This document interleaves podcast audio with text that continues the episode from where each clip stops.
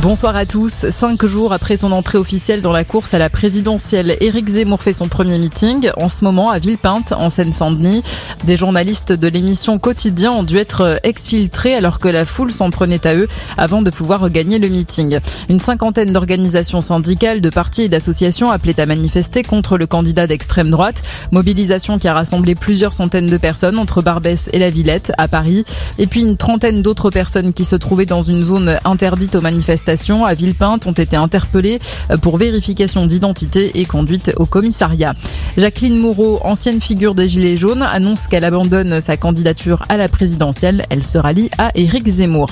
Jean-Luc Mélenchon réunissait aussi ses troupes cet après-midi à la Défense. La France, ce n'est pas l'extrême droite. La déclaration du candidat de la France insoumise.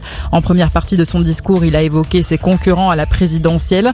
À Valérie Pécresse, élue candidate hier par les militants du Parti Les Républicains, il propose le débat. Même chose pour Emmanuel Macron. Il doit accepter le débat. Il n'est pas au-dessus de la démocratie, a déclaré le candidat de la France insoumise. Pour la première fois depuis plus d'un an, plus de 40 000 cas de Covid sont recensés chaque jour en moyenne en France. Le Conseil de sécurité sanitaire se réunit demain. Il pourrait décider de nouvelles mesures.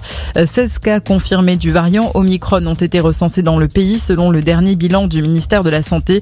Ces cas sont suivis de très près par les autorités de santé, précise le ministère. Plus de 73 millions d'euros pour aider la recherche contre les myopathies.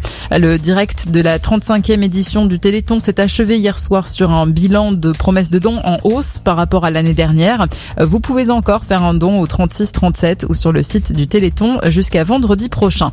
Et puis l'équipe de France de handball affronte la Slovénie ce soir, deuxième match du mondial féminin pour les championnes olympiques. France-Slovénie, c'est à 18h. Voilà pour l'actualité. Bonne fin de journée à tous.